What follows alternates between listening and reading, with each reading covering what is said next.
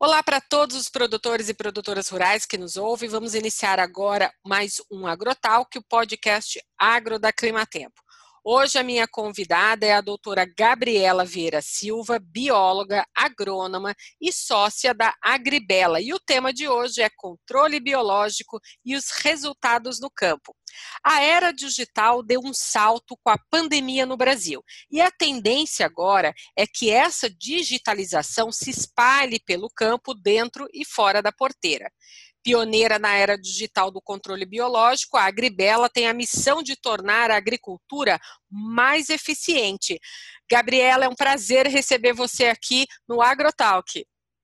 Olá, Ângela. Olá a todos os produtores e produtoras que nos ouvem. O prazer é todo meu. Agradeço o convite de poder participar aqui do podcast e compartilhar um pouquinho do nosso conhecimento aí sobre o controle biológico, que é um tema super atual, né, e que tem sido cada vez mais disseminado aí no meio agro. É verdade. Gabriela, eu conheci a sua história através das mulheres do agronegócio. E eu sei que antes mesmo de você pensar em ser uma empreendedora, seu interesse por insetos já era bem grande. E aí eu queria que você contasse para gente aqui um pouco da sua história, desde o seu mestrado em Curitiba até os seus estudos relacionados com pragas e esses inimigos naturais aí da soja, do milho e da cana de açúcar. Legal. É, de fato, parece um pouco estranho, né? Mas os insetos são realmente uma paixão aí, uma das minhas paixões na vida. É, então, eu, eu, sou bióloga, né? Como foi dito na apresentação, fiz meu curso de graduação em Bandeirantes, na UEMP, aqui no norte do Paraná. É, e já na graduação comecei a trabalhar com controle biológico de insetos da cultura da cana-de-açúcar, mais especificamente a broca da cana e durante a, a graduação, então, eu estudei alguns comportamentos da própria praga e também da vespa, né, que é a cotésia flavit, a famosa cotésia, a vespinha da cana, que é liberada nos canaviais para o controle da broca. É, depois da graduação em, em ciências biológicas, é, acabei trabalhando por algum tempo numa biofábrica, onde a gente produzia essas vespas. Então, com o passar do tempo, né, essa paixão foi aumentando cada vez mais é, eu comecei a entender de fato como acontecem as coisas desde a produção do inseto até a liberação no campo. Uh, isso aqui no Paraná também. E aí fui para o mestrado trabalhar, estudar um pouco de outras pragas. Aí eu saí da cana de açúcar e comecei a estudar algumas pragas e inimigos naturais que acontecem nas culturas da soja e do milho. Na época, até hoje a gente fala, a grande parte, na verdade, da, da soja que é plantada hoje no Brasil é soja transgênica, né, BT, é, popularmente chamada, é, intacta, né, que tem resistência contra algumas lagartas, algumas espécies de lagartas. Eu estudei justamente essa, essa soja, o impacto dela no desenvolvimento das pragas e também no desenvolvimento dos inimigos naturais. E o ano é, em que eu concluí o mestrado foi o ano em que a soja foi de fato é, comercializada, né? Ela já tinha sido aprovada, mas por algumas questões burocráticas ela ainda não era comercializada, os produtores ainda não tinham a permissão para, para plantar. Isso foi lá em 2011, 2012.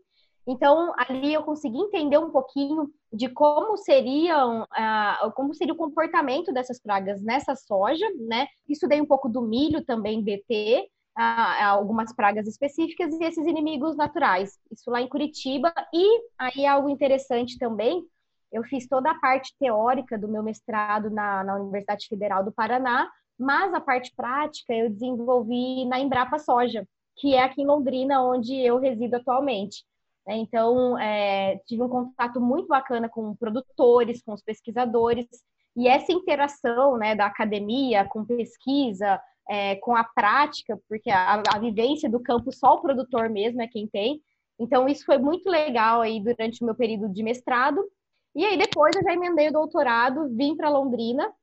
No doutorado continuei com a cultura da soja, mas aí estudei uma outra praga que hoje também deixa os produtores bastante desesperados, que é o percevejo marrom, né? Então, é, fiz todo o estudo sobre o percevejo e também sobre a vespinha, a Telenomus podise, que é liberada para o controle biológico do percevejo. Né? Então, essa é a minha carreira acadêmica durante o doutorado fiz a graduação em agronomia também. Né? Então, comecei pelas ciências biológicas, acabei fazendo graduação em agronomia também.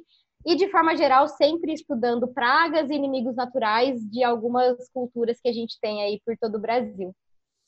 Ô, Gabriela, e nesse caminho todo do mestrado e do doutorado, você teve também contato com outras pessoas e você começou a pegar um gostinho para querer ser uma empreendedora. Como que foi fazer essa travessia, né? Porque quando a gente sai da universidade, depois que a gente passa pelo doutorado e pelo mestrado, a gente fala assim, bem, nesse meu ciclo terminou e agora eu vou para o mercado, né? E o que, que eu vou fazer? Só que a gente observa que durante o mestrado e o doutorado, a gente tem algumas ideias e algumas soluções que a gente consegue implementar. Então, como que foi essa, essa virada de página? Bem, bem interessante esse caso, porque de fato eu não, não tinha essa perspectiva assim, ah, vou empreender, empreender, serei uma empreendedora no início, né? Ah, mas, como você bem colocou, durante a, a, a carreira acadêmica, a gente consegue observar alguns problemas e a gente consegue enxergar também a solução para esses problemas.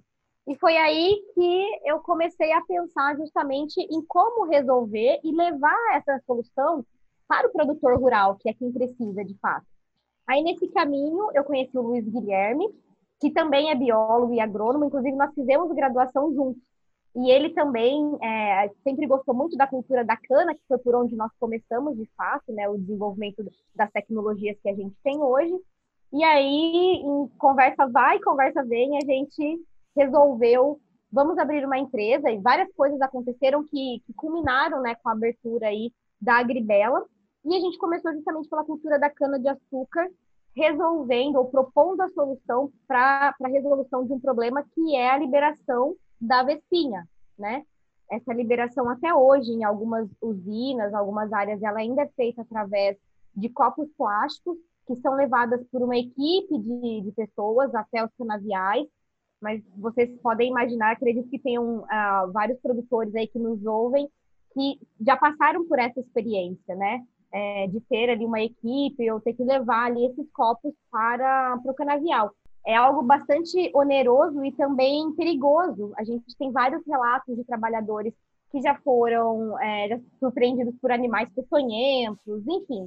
Então, quando a gente consegue propor uma solução, no nosso caso, uma cápsula biodegradável que substitui o copo, então, pensando na sustentabilidade, a gente já tem ali o lado ambiental sendo resolvido, né?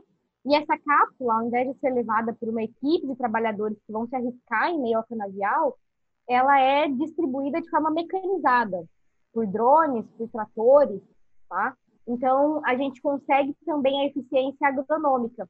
Então, esse foi o início da, da, da, da Agribela. A nossa proposta, a nossa solução inicialmente foi essa, foi uma cápsula chamada Biodrop.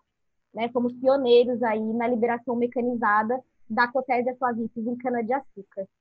E como que é a composição dessa cápsula? Fiquei curiosa. Ela é base... não é nenhum segredo, né? Ela é uma cápsula constituída de material à base de celulose. Então, ali com a, as variáveis de clima, né? Ela, sol, chuva, ela acaba se decompondo e some do ambiente, diferente do copo plástico, que também vai subir, mas demora muitos anos, né? Então, ela é uma cápsula com material à base de celulose. Como que foi o processo de aceleração dessa ideia junto com o seu sócio? Vocês, como que vocês combinaram isso? Eu sei que você chegou a participar de um processo seletivo dentro lá do Pulse Hub, né? Exatamente. É, a gente começou, estamos ainda, né? A incubação, diferente da aceleração, ela dura um período maior. Então, nós estamos incubados na Intuel, que é a incubadora de base tecnológica da Universidade Estadual de Londrina. Isso no final de 2016 início de 2017. Então, a gente começou aqui em Londrina, na incubadora, e aí, em outubro de 2017, nós ficamos sabendo do, do Pulse, né, que é um hub de inovação da Raizen, uma iniciativa da Raizen, e resolvemos nos inscrever para participar desse processo seletivo para aceleração, porque a princípio a gente estava bastante focado na cana-de-açúcar e que é um lugar melhor estar do que né, em uma das, se não a maior empresa, uma das maiores empresas sucroenergéticas do mundo. E aí nós nos inscrevemos para esse processo, fomos é, selecionados, né? Foram muitas inscrições, a gente ficou bem feliz com isso, porque foram cinco empresas apenas selecionadas e a Agribela foi uma dessas empresas. Então, assim, de fato, é, é essa aprovação até nos mostrou que o que a gente estava fazendo realmente era uma solução bastante inovadora e eficiente para um problema que existia. Então, não era nada da nossa cabeça, assim, uma imaginação. De fato, isso acontecia. E essa aceleração foi muito interessante, né? Nós ficamos, é, temos muito contato ainda com o Pulse, com a própria Raizen, mas é, oficialmente fomos acelerados por um ano. E nesse um ano a gente conseguiu fazer vários testes, desde o laboratório até chegar na validação a campo, né, da liberação do biodrop. É, então foi assim essencial para o amadurecimento tanto da, da, tecnologia, né, do produto, quanto da empresa e também dos empreendedores, né? A gente meio inexperientes ali, então foi um período muito bacana. Sim, um período também de conhecimento e para amadurecer né, o, o, projeto todo. Vamos Sem falar dúvida. então da implantação desse, desse projeto. É, o controle biológico hoje é uma preocupação muito grande do produtor rural, né, no campo e assim, é, por várias vezes os produtores rurais procuram assim é, o melhor para diminuir os impactos no campo com relação às pragas e doenças, porque é, não parece, mas parece que a cada dia aparece uma praga nova, né? Da vida do produtor rural. é bem isso mesmo. É. E aí eu queria que você contasse para a gente como que está essa implementação da, da cápsula Biodrop. Vocês já fizeram alguns testes para essa safra de soja agora 2019, 2020? Como que estão é, esse levantamento todo e esses resultados? Tá. É, é interessante falar desse processo de implementação, é, ainda mais numa era tão tecnológica, né, onde a gente fala muito da, do surgimento de diferentes soluções e aí, quando a gente está falando de soluções inovadoras para o agro, muitas vezes é um pouquinho mais complicado do que o desenvolvimento, por exemplo, de um game, né? Que você testa ali, em dois, três meses você consegue fazer, refazer e pronto, tá ótimo para o consumidor. No agro não é bem assim, principalmente quando a gente fala de produtos vivos sendo testados para o controle de pragas. Então, a gente começou com cana-de-açúcar. Existe um período é, onde essas vespas são liberadas, né? Então, ali, coincidindo com o clima, nos períodos mais quentes, é, os insetos eles se proliferam de uma forma mais rápida. Então, é, é, o período justamente onde a gente tem que tomar mais cuidado ali e efetuar um controle, muitas vezes de forma mais intensa. Então, a cana-de-açúcar, ela é uma cultura perene, tem o ano inteiro, embora tenha períodos que são mais utilizados as vespas, mas quando a gente pega a soja, por exemplo, uma cultura anual, fica ali três, quatro meses no campo. Então, quando a gente testa esse produto, se deu alguma coisa errada, a gente precisa pensar em como resolver, mas a gente vai testar novamente na próxima safra, depois de um ano, né? Então, esses primeiros três anos da empresa, é, 2017 até 2019, eles foram, de fato, testes, né, validação, aumentando áreas, as áreas relevantes, para realmente falar, não, a gente consegue é, dessa forma. Na safra passada de soja aqui no Paraná, a gente já atendeu comercialmente vários produtores, então é, está formatado já o produto para quem quiser usar, né? Mas teve todo esse processo de testes, de implementação, é, desde laboratório até o campo. Então a gente começa testando como é que essa vespa vai ser criada, por exemplo? Como é que ela vai ser desenvolvida no laboratório? Como é que ela encontra a praga que ela vai controlar? Como é que eu posso armazenar essa vespa antes de levá-la para o campo? As cápsulas, elas vão ser de que tamanho? Né? A gente, hoje a gente trabalha com uma cápsula esférica e com 4 centímetros de diâmetro, mas nós começamos lá em 2017 com uma cápsula de 6 centímetros. E aí a gente viu que não tinha necessidade desse tamanho. Se nós reduzíssemos, a gente conseguiria aumentar a autonomia, né? Quantas cápsulas é, aquele equipamento, seja um drone ou um trator, está levando. Então foi um período é, bastante intenso no sentido de validação dessa tecnologia e hoje a gente já pode é, atender né, os produtores, as empresas, as usinas que têm interesse em usar a tecnologia E com todo esse período de validação, isso é muito legal também, nós vimos outras, é, outros entraves que precisavam ser desenvolvidos e resolvidos. Então, hoje a gente não tem só o Biodrop como produto, a gente trabalha também com monitoramento através de armadilhas, é, os próprios treinamentos, porque é, quando essas novas tecnologias chegam para o produtor, ele tem que estar preparado para usar. Então, ao longo desses três, quatro anos, a gente foi observando tudo isso. Hoje a gente tem algumas soluções bastante completas para que o controle biológico seja efetivo. Que bacana. É, acho que a gente pode falar dessas novas soluções que vocês também têm, mas eu queria que você explicasse para a gente que é o seguinte: essa cápsula do Biodrop, a Vespa, é, ela varia de acordo com a cultura e a praga. Como que é inserido dentro da cápsula? Para cana é de uma forma, é com uma outro tipo de material, ou, de, ou você usa uma outra microvespa, para soja muda, para o milho muda, como que é?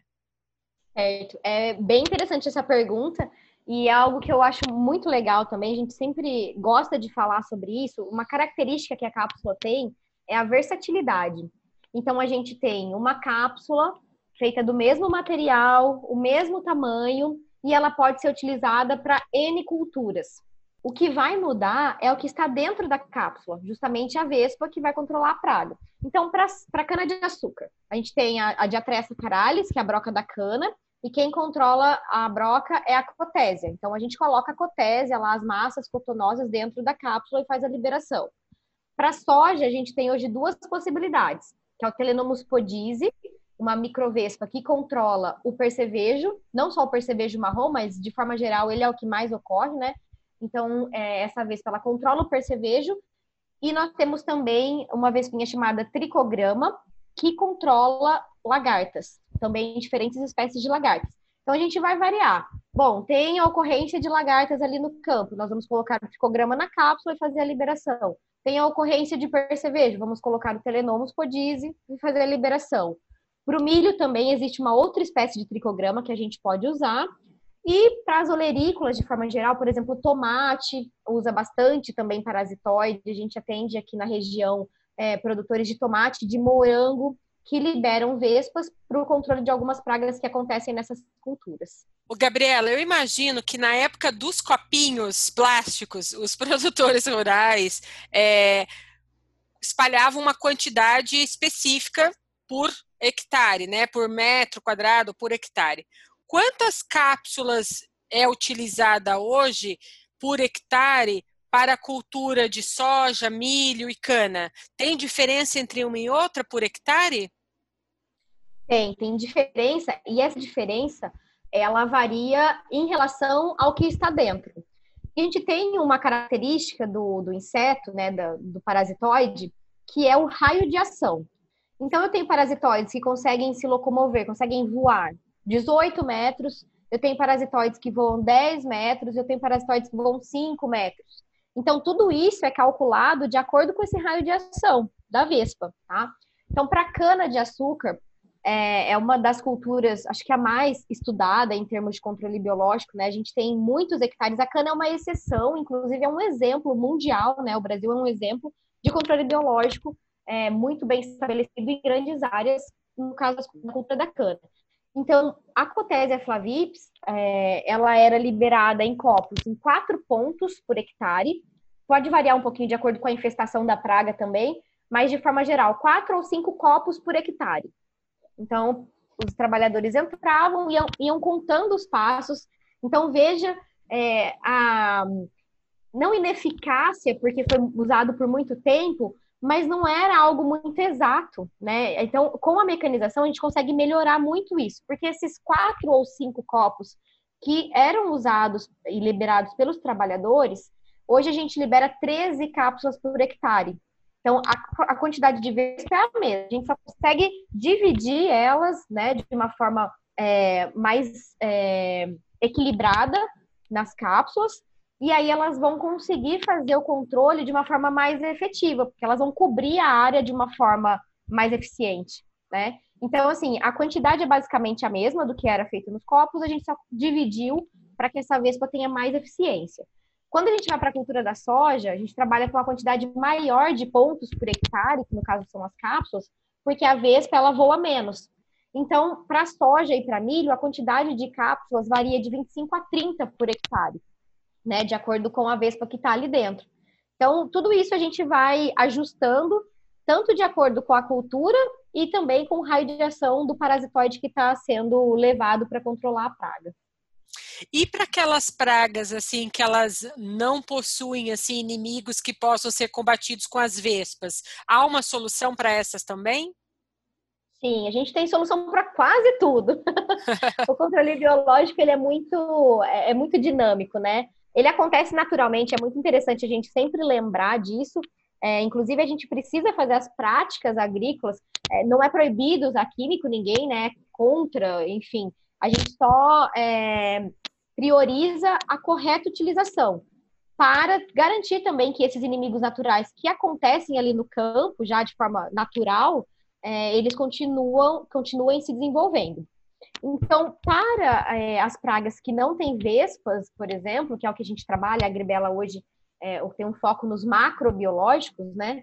Que são essas vespas, é, alguns predadores, enfim, tem várias espécies nós temos os microbiológicos, que são fungos, vírus e bactérias. Esses microbiológicos, eles são bem mais parecidos com produtos químicos, né, os sintéticos, e são um pouco mais, digamos que simples de serem utilizados, porque muitos deles vêm ali num galão, num pacote, muito parecido com o produto químico, você faz a cauda e faz a aplicação. Claro, tem várias ressalvas, né, vários pontos que a gente precisa ficar bastante atento, mas tem essa, essa possibilidade. Então, ah, de repente eu tenho ali uma praga ah, que não é controlada por nenhuma vespa, mas eu tenho uma bovéria baciana, que é um fungo muito utilizado, é um fungo generalista, então ele pode controlar diferentes pragas. É, eu tenho BT, é a mesma bactéria que é retirado o gene dela para colocar na planta e fazer a planta transgênica, ela também pode ser pulverizada, né? Essa, essa proteína BT então que controla diferentes espécies também. Então, assim, a gente tem possibilidades, a gente consegue utilizar para várias pragas e consegue, inclusive, utilizar essas, essas formas biológicas concomitante, né? Então, eu posso pegar um microbiológico, usar junto com um macrobiológico para controlar diferentes pragas que acontecem no mesmo momento. Então, é bem bacana. Ô, Gabriela, e hum, o clima impacta é, a introdução dessas cápsulas no campo? Qual a melhor época e a fase que mais é utilizada essas cápsulas? Sim, o, o clima interfere muito, né? Acho que a agricultura é, sofre bastante com o clima, mas também é muito beneficiada, né, é, por ele.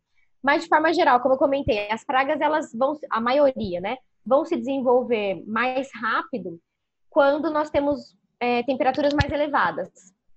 Então, nessas épocas, a gente precisa liberar os parasitoides ou aplicar o produto químico que seja. A gente precisa fazer o controle dessas pragas.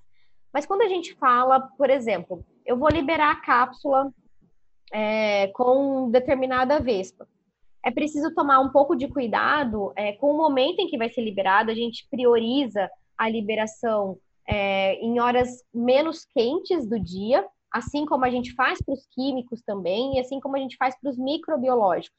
Porque existe ali um período de aclimatação, vamos dizer assim, desses, desses inimigos naturais. Então, se eu tenho ah, um dia lá muito quente, três horas da tarde, está batendo lá quase 40 graus, elas vão sofrer um pouco mais. Né? Então, se eu conseguir fazer essa liberação no final do dia, por exemplo, com as temperaturas mais amenas, ela vai ter um desenvolvimento, ela vai se aclimatar àquela, àquela localização ali, a lavoura, de uma forma menos abrupta, e aí isso obviamente impacta né, na ação dessa vespa. Então, os cuidados, eles são é, basicamente os mesmos que a gente tem para o químico, né? É, as vespas são um pouco diferentes dos microbiológicos, porque quando a gente fala de um fungo, é, ou até de um BT mesmo, se você aplica com um sol muito quente, além da temperatura, a gente tem a radiação solar diretamente ali, que pode matar esses micro-organismos. Então, o ideal é que a gente sempre faça a liberação em horários menos quentes, né? Com o sol já se pondo de preferência. Ele vai ter todo o período da noite para conseguir ali fazer a aclimatação. Sim, e eu imagino também que naqueles dias de grande coberturas de nuvens também até é mais eficiente, porque aí a gente não tem muita radiação solar. Isso, exatamente. E muitas vezes também a umidade, né? Não é um assim, ah, se eu tenho umidade muito baixa, eu não posso utilizar porque não vai fazer efeito. Eles fazem efeito, mas quando a gente tem a umidade um pouquinho mais elevada, também ajuda no, no desenvolvimento, no desempenho desses é, organismos, principalmente os microbiológicos. Eu imagino que a agricultura brasileira, a gente é, vê esse crescimento, né, essa, essa expansão da agricultura brasileira, mas a gente tem que lembrar que a gente lida com agricultores, produtores rurais, que eles ainda gostam de utilizar algum controle mais antigo. Então eu fico pensando que as coisas começam a mudar a partir de que novas novos produtos, novos projetos, a inovação começa a chegar no campo, mas existe ainda um cuidado para você passar aquela informação para o produtor rural, para ele ter certeza que aquilo vai funcionar, né? E ele tirar aquela marra que não, é uhum. é só o antigo que funciona. Você é, sente é, é, essa dificuldade do produtor rural de, de se adaptar às novas, às inovações?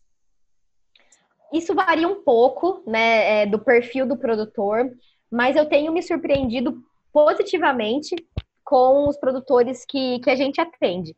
É, geralmente são produtores que têm uma mente bastante aberta, que estão é, disponíveis para aprender, né, e, e para utilizar essas novas tecnologias, desde que eles consigam ver que aquilo realmente vai ser eficiente, que vai controlar a praga, que é algo viável. Porque eu, eu não tiro a razão do produtor rural. Imagine o quanto um produtor rural é, é acometido, vamos dizer assim, por diferentes empresas, diferentes pessoas chegando falando: olha, isso aqui resolve, isso aqui aumenta a produção em duas sacas, isso aqui aumenta mais três, isso aqui aumenta dez. E às vezes ele vai usando várias coisas, investindo, gastando, e ele não tem o resultado que ele espera lá no final das contas, né? Então, é, cabe a nós, como empreendedores, como pesquisadores, mostrar a, a eficiência e mostrar as vantagens daquele produto. Então, os produtores que a gente atende, eles receberam assim a tecnologia, falando especificamente né, das cápsulas com os inimigos naturais, de uma forma muito aberta, de uma forma muito bacana. É, se interessaram em fazer com que a equipe que trabalha com eles aprendesse, né, e visse ali o que, quais são as diferenças. Porque muitos têm trabalhadores que estão com eles ali há 15, 20 anos e acostumados a sempre pegar o produto da prateleira, misturar. Muitos ali não tomam nem muito cuidado com a proteção pessoal, que é algo que tem mudado bastante também.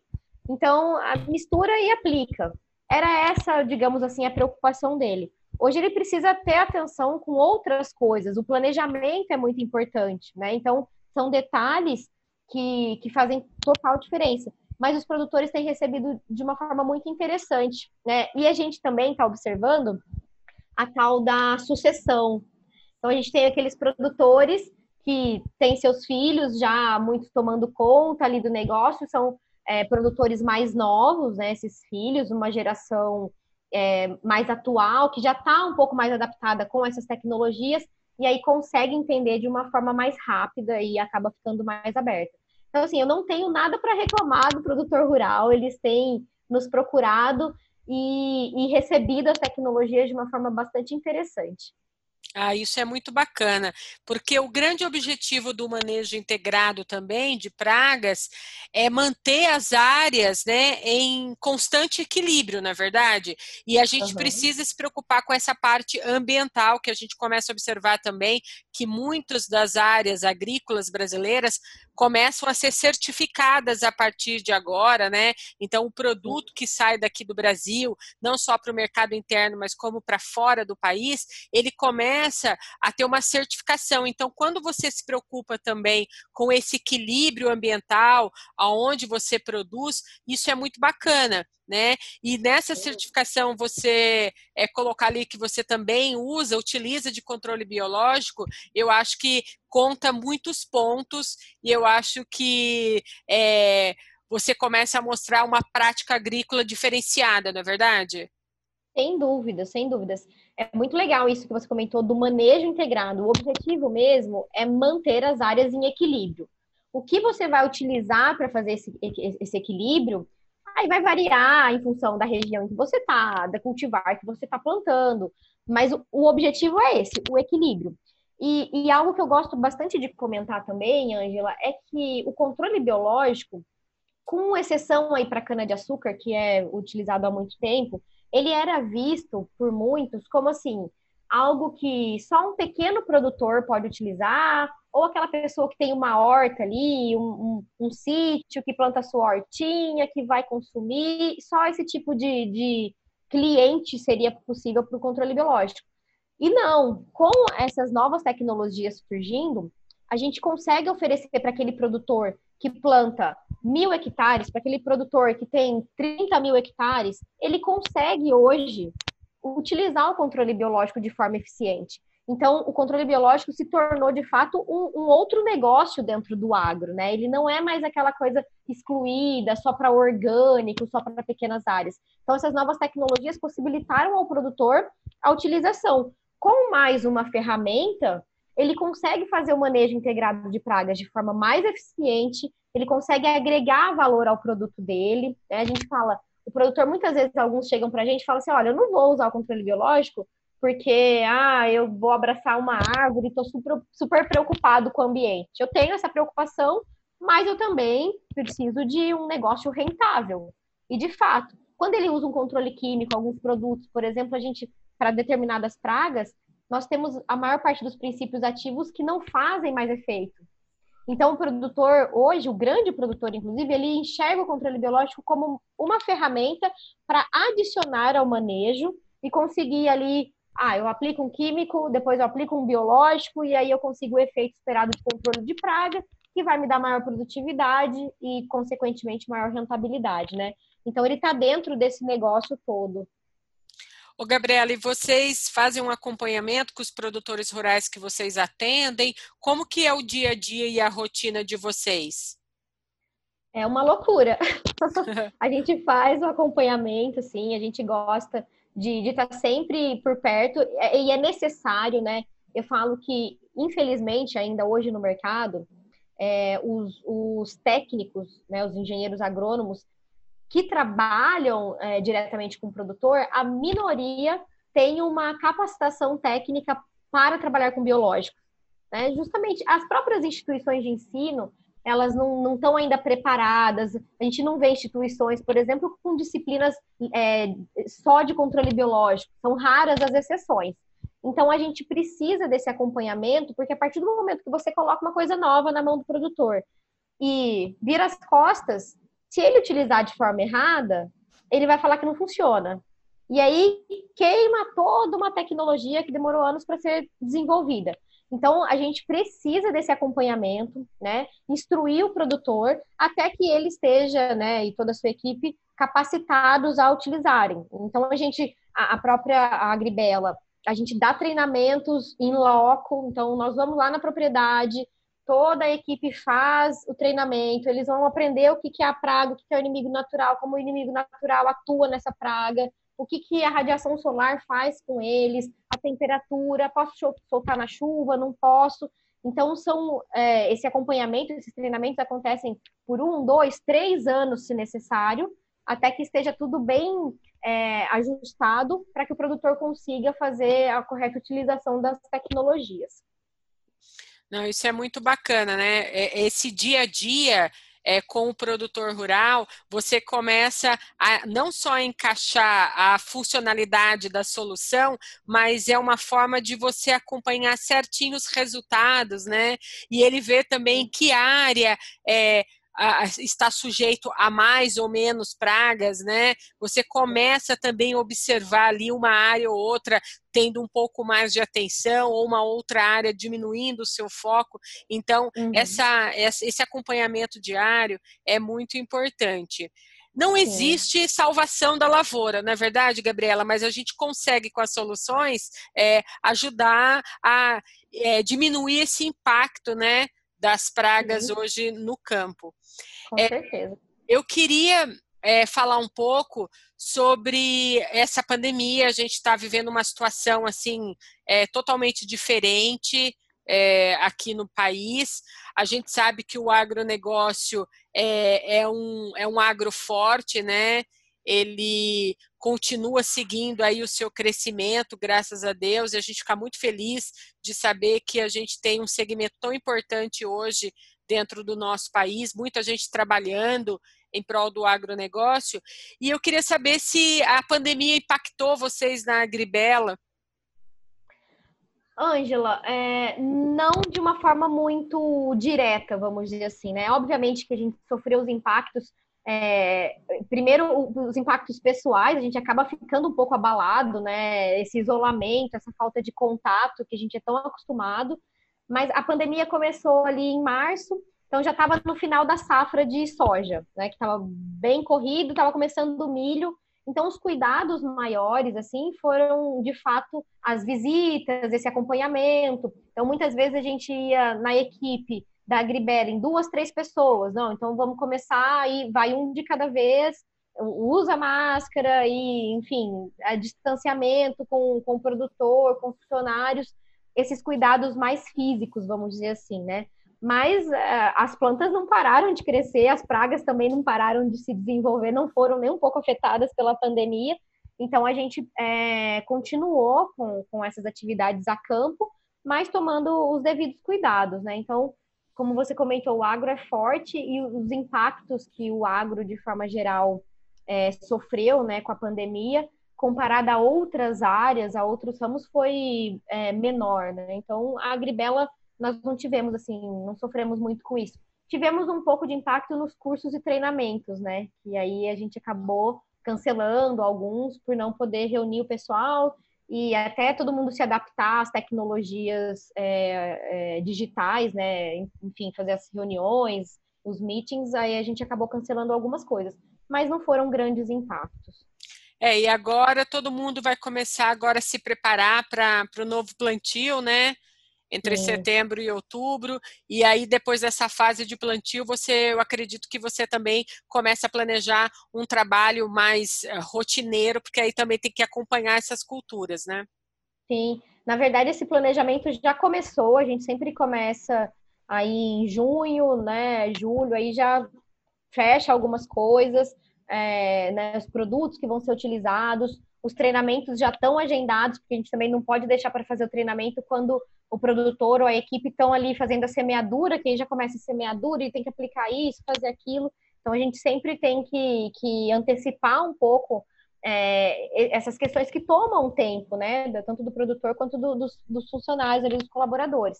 Então, planejamento para a safra está praticamente já estabelecido, né? Vamos falar um pouco do futuro da Agribela, como que vocês estão planejando, o que, que vocês estão visionando para esse futuro?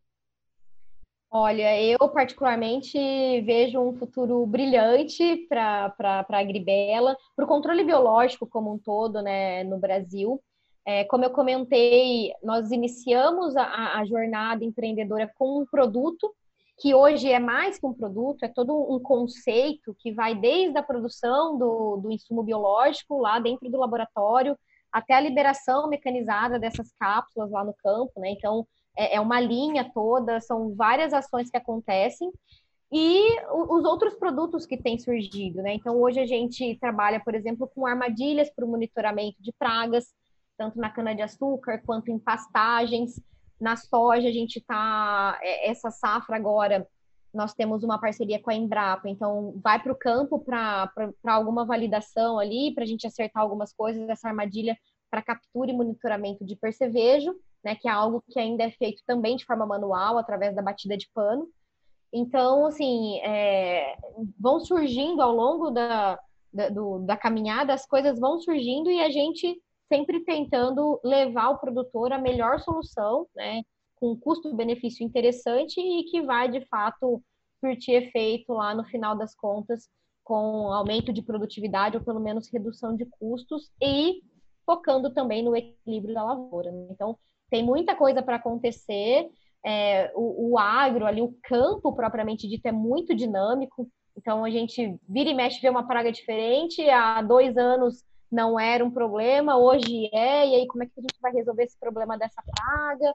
Ou o que, que a gente pode é, melhorar numa tecnologia de aplicação desses insumos biológicos, né? Então, assim, são várias coisas que a gente vai trabalhando é, juntas, mas que vão formando, no final das contas, um pacote direcionado ao produtor com, com a, um pensamento aí na sustentabilidade e eficiência agronômica.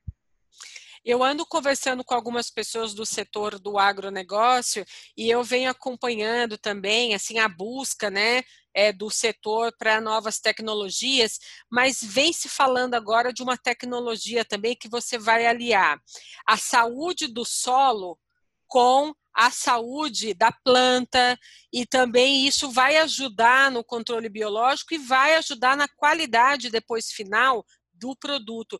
Você vem também observando, já vem observando essa discussão sobre a saúde, que tudo começa da saúde do solo? Sem dúvidas, a gente precisa é, cuidar, porque tudo surge dali mesmo, né? É o, o berço da planta, é, de onde ela tira os nutrientes, basicamente, né? Os necessários para o seu desenvolvimento. Então, é, sem dúvidas, é, é, é um fato muito importante. E nós temos muitos produtos biológicos hoje disponíveis também é, no mercado, mais focado para os microbiológicos, que auxiliam nesse momento inicial aí da planta para ela conseguir captar melhor esses nutrientes que o solo oferece, né? Então, é, muito se fala em fixação biológica de nitrogênio, né, na inoculação e co-inoculação é, das sementes com micro-organismos, com bactérias, outros micro-organismos que disponibilizam, porque às vezes a gente tem ali no solo alguns nutrientes que ficam, digamos que aderidos às partículas do solo e a planta não consegue sozinha captar esses nutrientes. Então hoje nós temos a possibilidade de utilizar alguns micro-organismos que vão disponibilizar esse nutriente que está no solo para a planta. Né? Então se a gente tem ali uma planta que desde o início ela vai se desenvolver de uma forma mais sadia, é, equilibrada, com todos os nutrientes necessários, ela vai é, responder de uma forma melhor à produtividade, né? Ela vai estar, digamos que, mais protegida em relação à ocorrência de pragas e doenças. Então, é muito importante mesmo essa conscientização da importância que o solo tem. Não adianta você colocar lá uma semente de qualquer jeito e depois esperar que é, um produto vai resolver todos os problemas, né? Lá que ah, deu uma praga, eu vou aplicar um inseticida, tá tudo certo. Não. O planejamento, como volto a dizer, é muito importante e ele tem que ser estabelecido desde a colocação da semente no solo até a colheita e posterior armazenamento, né? Para que tudo fique é, bem equilibrado. Legal. A gente está caminhando para o final desse podcast, mas eu não posso deixar de te perguntar, porque agora em outubro a gente tem o Congresso Nacional das Mulheres do Agronegócio e você representa bem é, esse pioneirismo, esse empreendedorismo da mulher dentro do agronegócio. E eu queria que você deixasse para a gente uma mensagem para essas mulheres que, produtoras rurais, para mulheres que trabalham é, fora da porteira, mas ligadas ao mercado do agronegócio, é, um recado que elas possam se inspirar e a gente possa levar uma mensagem bacana para elas. Ah, isso é. Eu poderia ficar falando muito tempo aqui, né? Porque de fato é algo que nos últimos anos tem crescido muito. Eu fico super feliz com isso, com essa participação da mulher. É... Não só a de esse fato de empreender, de criar uma empresa, criar uma solução, mas as próprias produtoras, as esposas que antes é, não, né, não estavam ali ao lado dos seus maridos, agora elas estão atuando. Eu faço visita muitas vezes para produtores e aí as esposas acabam participando do treinamento, das reuniões, elas querem entender, elas querem participar. Muitas são as que tomam a decisão, né? Então isso é, é muito legal, é, é sensacional, né? É essa descoberta.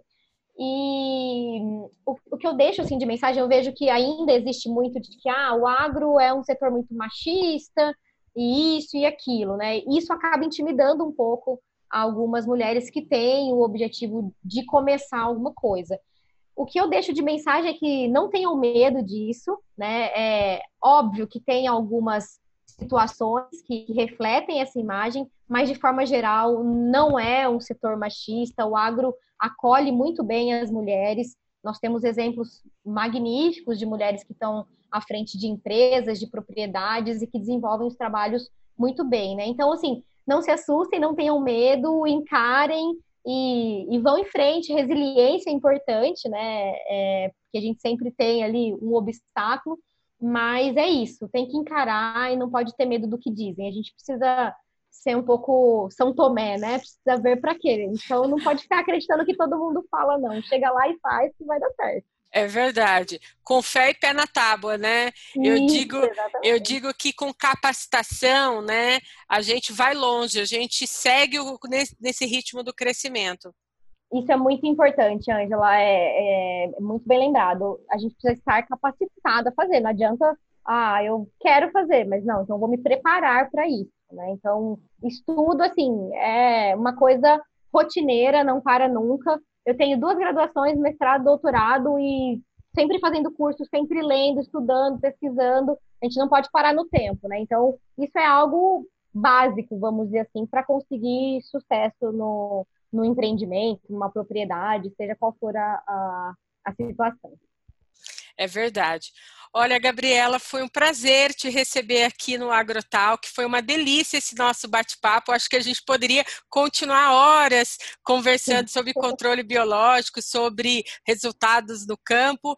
É, eu agradeço muito a sua participação.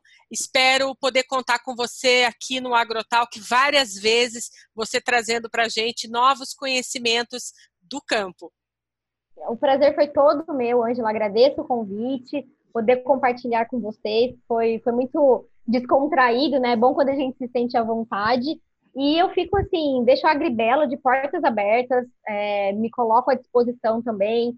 Para os ouvintes que tiverem dúvidas, podem entrar em contato, a gente está sempre aberto a atender, a discutir, enfim, é sempre essa interação é sempre muito boa e muito importante, né, para o crescimento não, não só da empresa, mas é, do agro como um todo. É muito importante que a gente esteja bastante inteirado, né? Produtor, academia, empresas, para que a gente consiga construir um agro que já é muito forte, mas que pode ser muito mais. É verdade. Gabriela, então, até a próxima. Até a próxima, Angela. Muito obrigada.